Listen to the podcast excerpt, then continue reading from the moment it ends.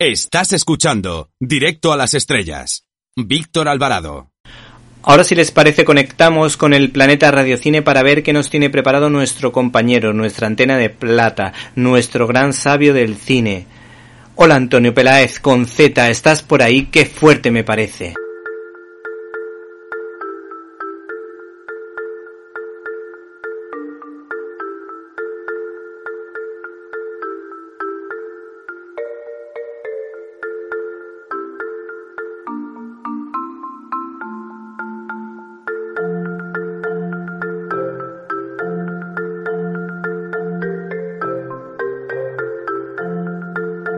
¡Qué fuerte!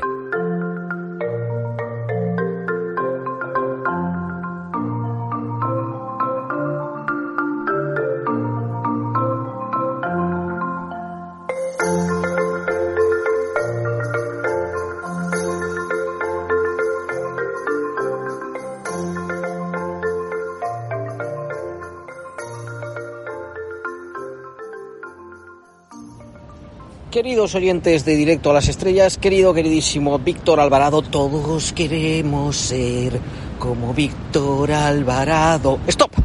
Porque hoy no toca cantar la canción completa, seguid vosotros, que seguro que os la sabéis, sino que lo que nos toca es... ¿Qué es ese ruido? ¿Mm?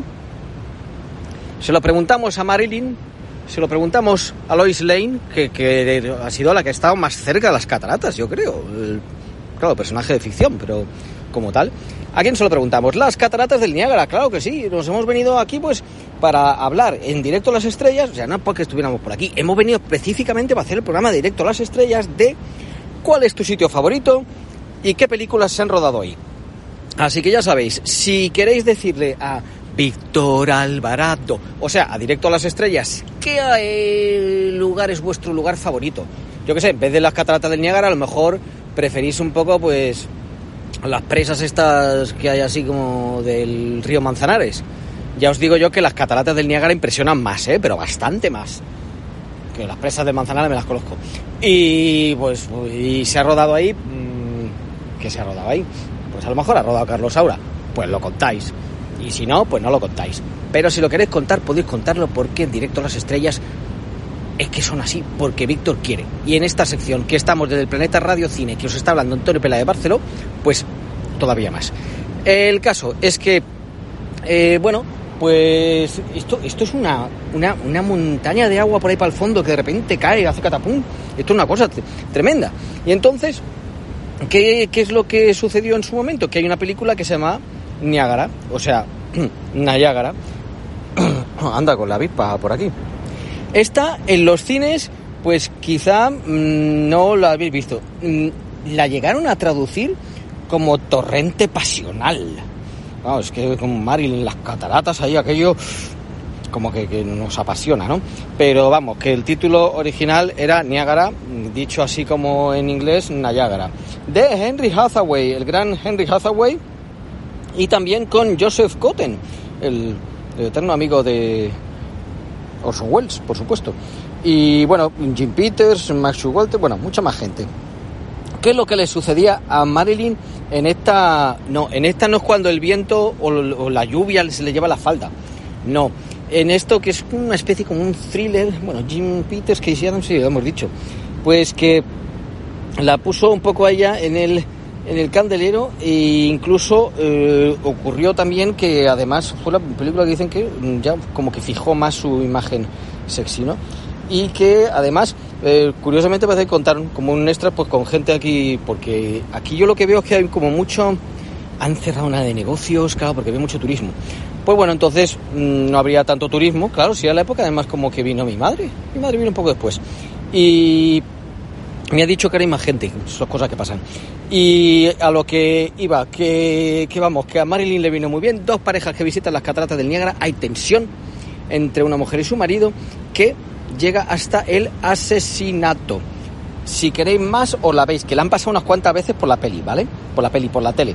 Por eso no la conocemos Víctor y yo. Ni Víctor ni yo estábamos en el 52 viéndola en el cine, por favor. Love, L-U-V, Love, creo que sí. Es una comedia un poco tipo slapstick, con Jack Lemon que sigue, ah, bueno, que nos muestra un personaje que se llama Harry Berlin. Harry Berlin resulta que está a punto de eh, tirarse por un puente. Este es un caso un. Y se encuentra con su amigo Milt, que es, pues, ah, está ya, ya no está enamorado de su mujer y que entonces dice al encontrarse a Harry dice anda mira tú podrías enamorarte de mi mujer no busca que se enamoren para él librarse de la mujer son cosas, son argumentos de los años 67. A mí no me miréis así como me estáis mirando otra vez de la radio. Yo me hago eco de que, bueno, pues eso, hay gente que es que le daba también la cosa de, oye, avispa, vete de mi, vete de mi helado fresquito, con especie de, eh, con especie de, de, esto, de, ay, de, por Dios, calabaza. La zona muerta. Eh, ah, ah, bueno, no, está, espera, nos hemos ido al Green Niagara de Great Niagara, o sea, la Gran Niagara, debe ser, no sé cómo se tradujo.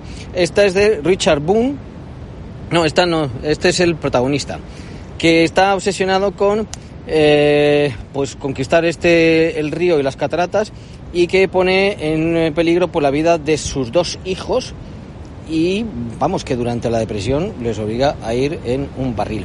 Ha habido alguna gente que lo ha hecho, entre ellos David Copperfield, ¿vale? Lo de meterse por un barril y tirarse por las cataratas del Niágara. Si os está empezando a dar miedo todo esto, no os preocupéis que más miedo os voy a dar con Stephen King. ¡Ay, La Zona Muerta! ¡Qué buena, eh! Una película de Stephen King dirigida por David Cronenberg que, bueno, estuvo en Niagara on the Lake con Martin Sheen que, eh, bueno, pues eh, hace el papel de una especie de un populista de ultraderecha. Mira tú qué cosas, ¿eh? Mira tú qué cosas el Stephen King se le ocurrían hace muchos años. que puede llevar a Estados Unidos a una, una guerra nuclear. Oye, eso no se le ocurrió a Donald Trump. Pero vamos a ver, o sea, yo no sé de dónde me saco los argumentos estos. Sí, está Martin Sheen, Tom que es un actor buenísimo, pero sobre todo es Christopher Walken, el protagonista, que es el que va viendo las cosas, un profesor de literatura, que ha sufrido un accidente, y entonces ya es cuando empieza a ver el futuro y aquellos todo de sufrir. Qué bueno, Steve, qué bueno Christopher Walken, de verdad. Uno no sabía que se había rodado aquí al ladito. Bueno, eh, a ver, ya, las claras. Piratas del Caribe 3, si queréis que explique el argumento, mm, no sé, me parece que estáis yendo al programa equivocado. O sea, es que todos sabemos, todos sabemos que, de qué va la película.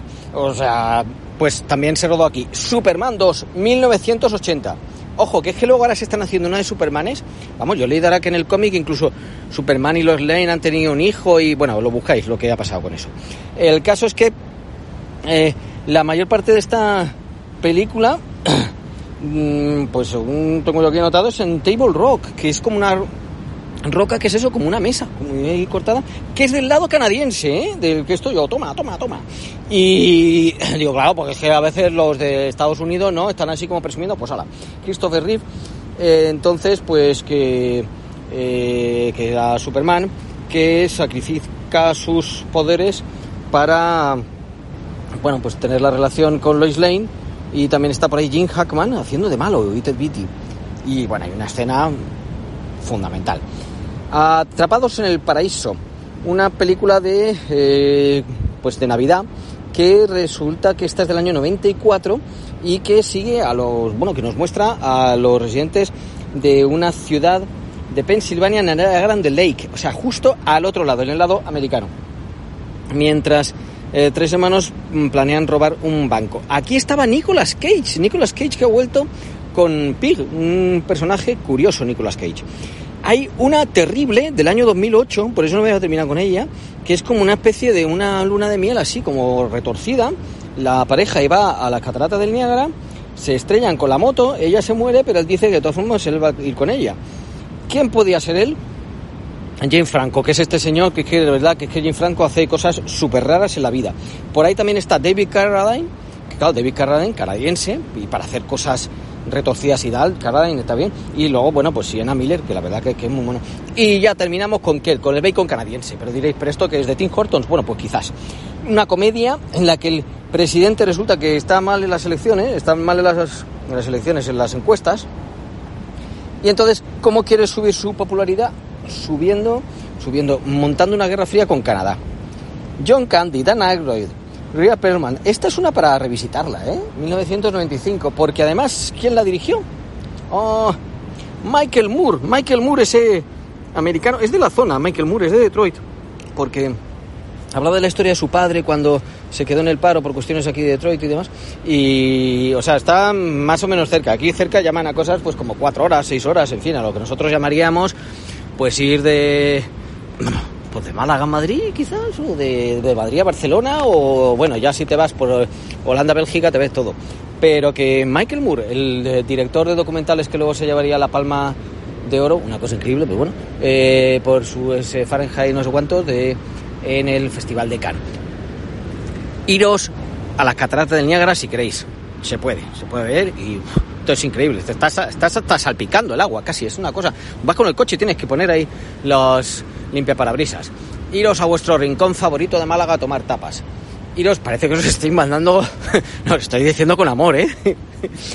y ir donde queráis a escuchar, por supuesto, directo las estrellas. Pero sobre todo, id a donde el cine os mande, porque el cine siempre nos manda a buenos lugares. O a veces no. Os ha hablado Antonio Peláez de Barceló. Un saludo, un abrazo. Hasta la próxima. Venga, venga. Fundación Edelvives patrocina este espacio cultural. Peluches Jesucito de mi vida. Los juguetes que tocan el corazón. El regalo que no se esperan, pero que nunca olvidarán nos puedes encontrar en www.jesucito.es.